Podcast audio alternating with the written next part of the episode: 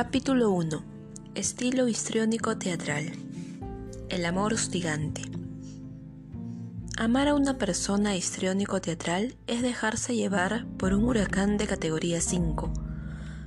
Algunas de sus características son ser el centro de atención, emotividad excesiva, comportamientos seductores, cuidado exagerado por el aspecto físico, actitud dramática e impresionista, ver intimidad donde no la hay y ser muy intensos en las relaciones interpersonales, especialmente cuando hay amor de por medio. Las personas que poseen esta manera de amar desarrollan un ciclo amoroso de mal pronóstico al principio, sus relaciones afectivas están impregnadas de un enamoramiento frenético y fuera de control.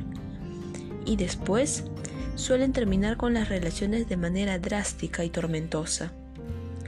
El amor histérico no solo se siente, también se carga y se soporta, porque al exigir atención y aprobación las 24 horas, la relación se vuelve agotadora ¿Cómo estar bien con alguien que nunca está satisfecho efectivamente? Jorge conoció a Manuela en la universidad y se sintió impactado por su figura desde la primera vez que la vio. Era joven, sexy y alegre. Todos los hombres la deseaban y a ella no le desagradaba en lo absoluto. Por el contrario, buscaba ser el centro y ejercer un fuerte magnetismo sobre el sexo opuesto. Se entretenía con ellos, como lo hace el gato con el ratón. Se exhibía, los provocaba y luego los dejaba por las nubes. Había aprendido a jugar con la testosterona masculina sin involucrarse sexual o afectivamente. Con Jorge pasó algo distinto. La timidez que él mostró y su introversión generan en Manuela el reto de conquistarlo, cosa que logró sin demasiado esfuerzo. Al poco tiempo ya estaban viviendo juntos. En realidad, Jorge quería tenerla más controlada, porque temía que de tanto jugar le fuera infiel. Cuando llegaron a consulta, la convivencia ya estaba bastante deteriorada y sus insatisfacciones eran similares. Ninguna se sentía amado por el otro.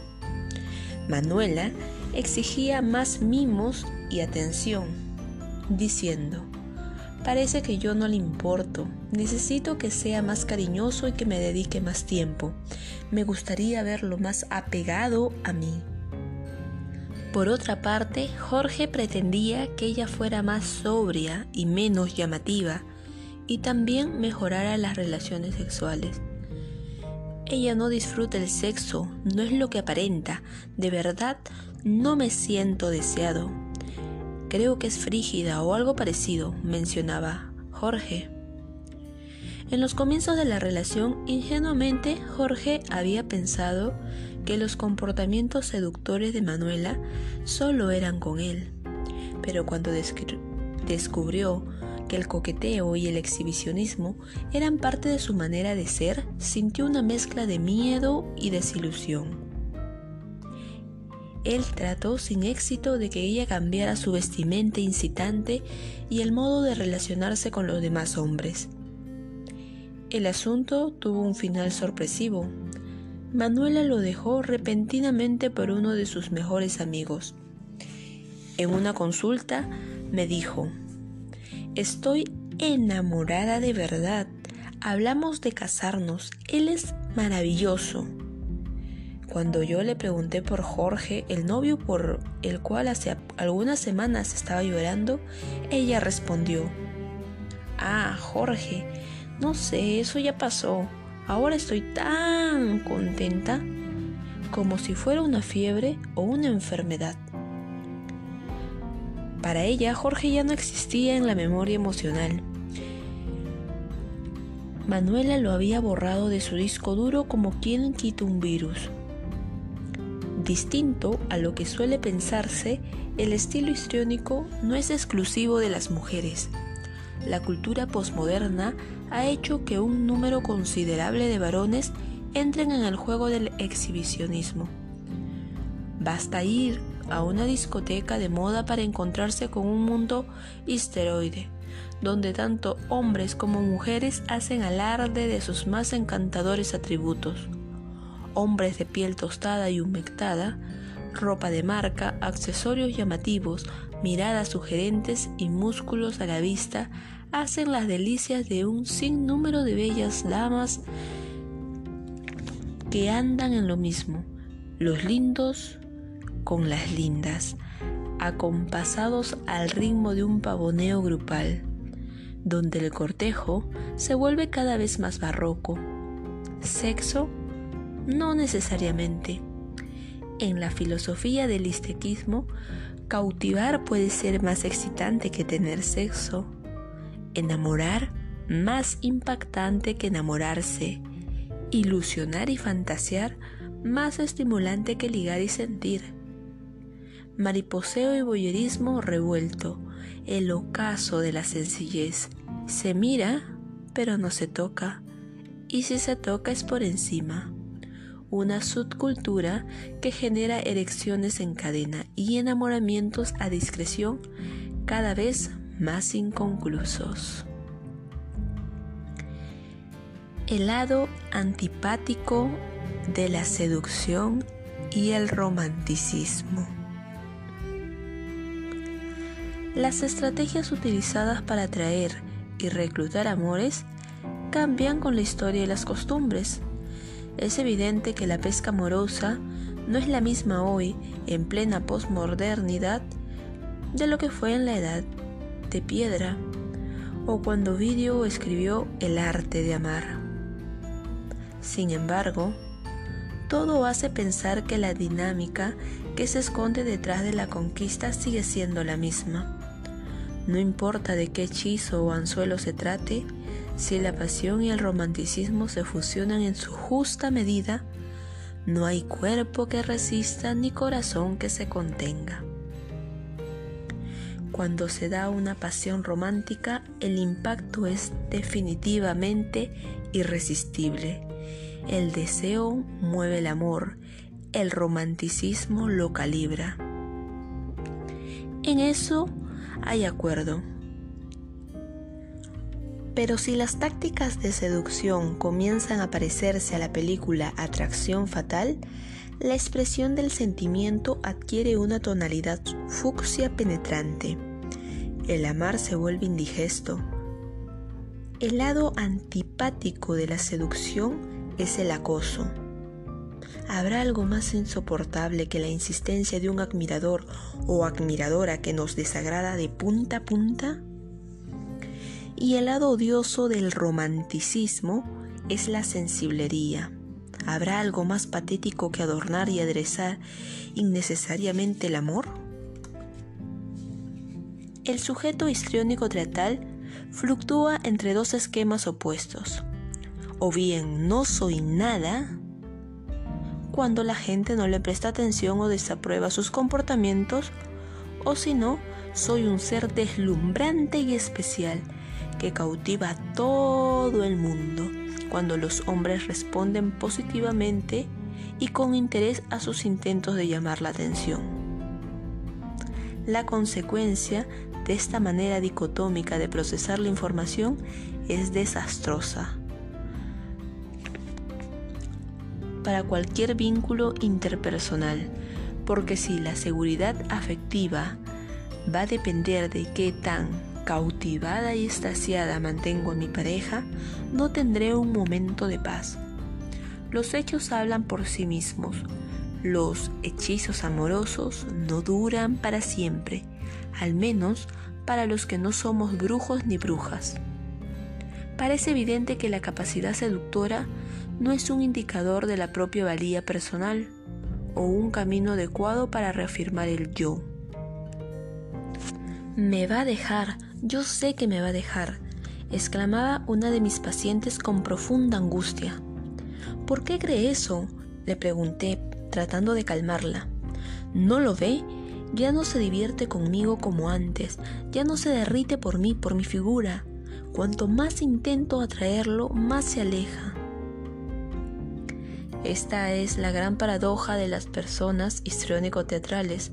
Por querer conservar altamente motivadas a sus parejas, les llega a cansar y terminan generando en los otros precisamente lo que ellos quieren evitar, una pesadilla interpersonal donde ocupan el papel central. La inaceptable propuesta afectiva de estas personas parte de tres actitudes destructivas para el amor. La primera, tu vida no debe girar a mi alrededor. Llamar la atención a cualquier costo. La segunda, el amor es puro sentimiento, emotividad y expresividad a su máximo esplendor. Y la tercera es, tu amor no me alcanza, lo cual es una insatisfacción afectiva. Piensa un instante en las consecuencias de estar con alguien que reúna las tres condiciones todo el día y a toda hora. Narraremos cada una de estas actitudes. La primera, tu vida debe girar a mi alrededor. Llamar la atención a cualquier costo es la exigencia vital del estilo histriónico teatral un amigo no concebía que su mujer pudiera pasarla bien y divertirse sin que él estuviera presente. Según su punto de vista, el verdadero amor implica sentirse incompleto o desequilibrado cuando la pareja no está presente. Si su esposa sale en ocasiones con unas amigas o iba al cine y lo disfrutaba en grande, el hombre entraba en una crisis especie de choque existencial sin duda, la pretensión era exagerada. Debo ser el centro de su vida. O ella no debería disfrutar las cosas sin mí. Mi amigo era una persona muy emotiva y dramática en el manejo de sus sentimientos y se implicaba demasiado en todo lo que hacía. Cuando estaba junto a su mujer, posiblemente debido a su gran necesidad de aprobación, se activaba en él una curiosa forma de contabilizar que lo llevaba a preguntarse una y otra vez cuánto y por qué ella lo quería. Además, no soportaba el silencio. Cada vez que la veía a ella pensativa y ensimismada, intentaba traerla a la realidad preguntándole, ¿en qué piensas? ¿Por qué no me cuentas? El mayor deseo de él casi una obsesión, era poder penetrar y escarbar la mente de su mujer para saber qué tan importante era él para ella. Este comportamiento atosigador no estaba motivado por los celos, sino por el miedo que produce el apego enfermizo. Un día cualquiera, al ver que nada podía aliviar su sufrimiento, le pregunté, ¿Qué debía hacer su esposa para que se sintiera tranquilo? La respuesta corroboró el diagnóstico. Él dijo, no prescindir de mí ni un momento, que respire por mis pulmones, que vea por mis ojos, que seamos uno. ¿Es mucho pedir? Si hay amor de verdadero, debería ser así. El acoso afectivo existe y compite por el primer puesto con el acoso moral y sexual. Él deseaba, de una manera casi delirante, que su pareja fuera una prolongación de su ser, y por eso debía tenerla siempre cautivada y bajo estado de hipnosis. La matemática del amor hostigador es así de absurda. La cantidad de amor asequible para satisfacerme es directamente proporcional al grado de atracción que ejerzo sobre la persona que amo y el grado de atracción se mide por la atención obtenida. La confusión que presentan las personas histriónico-teatrales se debe a que igualan el amor al deseo. Y evidentemente no es así. El apetito por la persona amada es solo una parte de la experiencia afectiva. Si miras a tu alrededor, verás que la mayoría de las personas que están en pareja no están con superhombres ni con supermujeres, sencillamente porque la fascinación no se encuentra en las buenas curvas o en la musculatura estirada. Una autora expresaba en una de sus máximas, hay cosas más bellas que tienen más brillo cuando permanecen imperfectas que cuando están muy acabadas.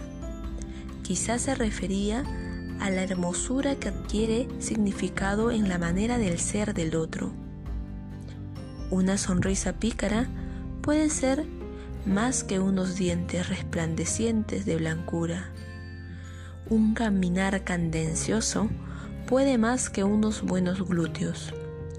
Una expresión inesperada y oportuna puede más que una cara bonita.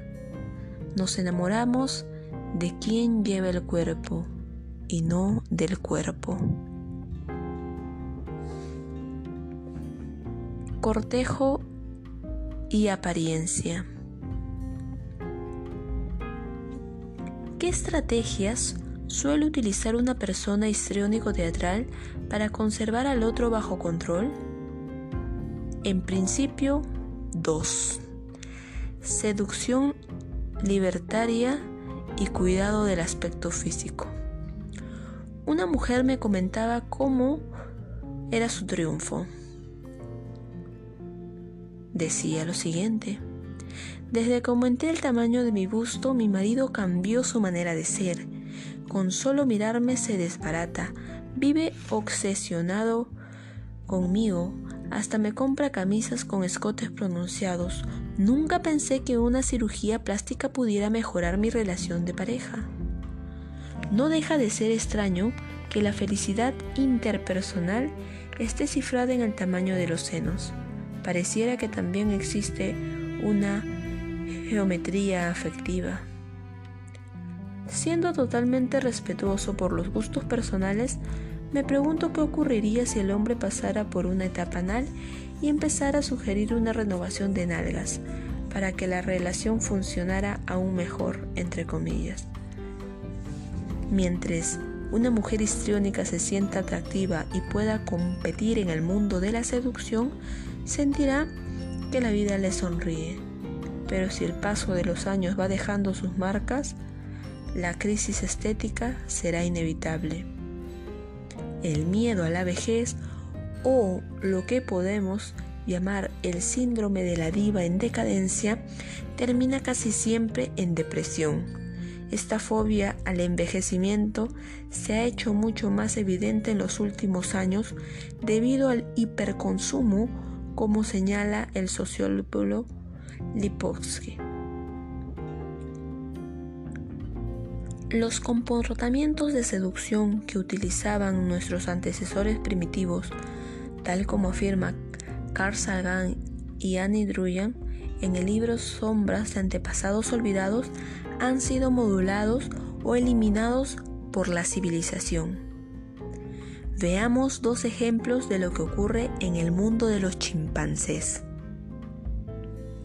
Charles Darwin fue uno de los primeros en observar que cuando las hembras están en plena ovulación y son susceptibles de quedar en embarazo, sus vulvas y otras regiones circundantes adquieren un color rojo resplandeciente, como si fueran anuncios sexuales ambulantes, que enloquece a los chimpancés machos que también andan exhibiéndose arrojando claves olfativas y otros indicadores visuales. El cortejo del macho comienza con un pavoneo, luego sacude unas ramas y pisa hojas secas para hacerse notar. Mira fijamente a la hembra y trata de acercársele y extender el brazo.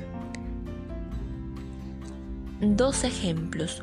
Una joven a la tercera salida con un pretendiente muy atractivo quedó estupefacta al ver que el hombre se subió repentinamente a la mesa y comenzó a contorsionarse como un stripper profesional.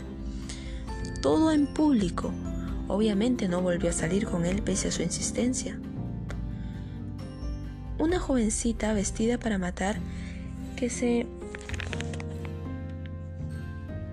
enfundaba en unos pantalones que dejaba asomar su ropa interior y demás atributos físicos, no entendía por qué la miraban los hombres. Cuando le expliqué que su manera de vestir era bastante insinuante y provocadora, me respondió, Gracias a Dios me miran, sería horrible pasar desapercibida.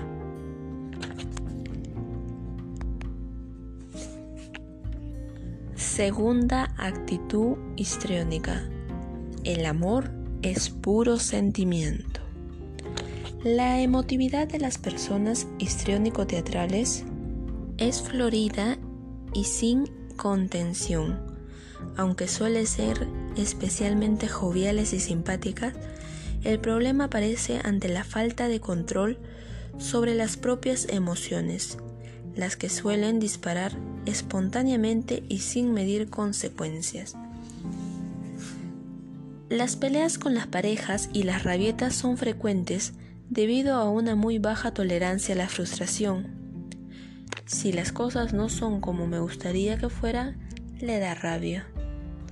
Podríamos decir que la inteligencia emocional, entendida como la capacidad de ser consciente de los sentimientos y hacerlos más razonados y razonables, deja mucho que desear en estas personas.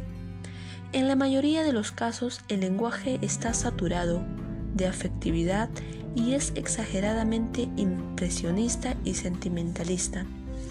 Dicho de otra forma, la carga emocional es intensa y especialmente en temas conectados con el amor y el afecto. Su tendencia a romantizar las relaciones interpersonales produce que los demás un efecto negativo y agobiante. Como he insistido en otras publicaciones, el amor no solo es para sentirlo, sino para pensarlo cosa que la personalidad histriónico-teatral se resiste a hacer. Razonar demasiado les genera estrés. Sentir, en cambio, los transporta. Una paciente casada con un hombre histriónico teatral se quejaba de los altibajos emocionales de su marido y la incapacidad de sostener una comunicación fluida con él. Una de las primeras tareas que le sugerí fue que registrara durante 15 días cómo se comportaba su pareja durante las discusiones que sostenían.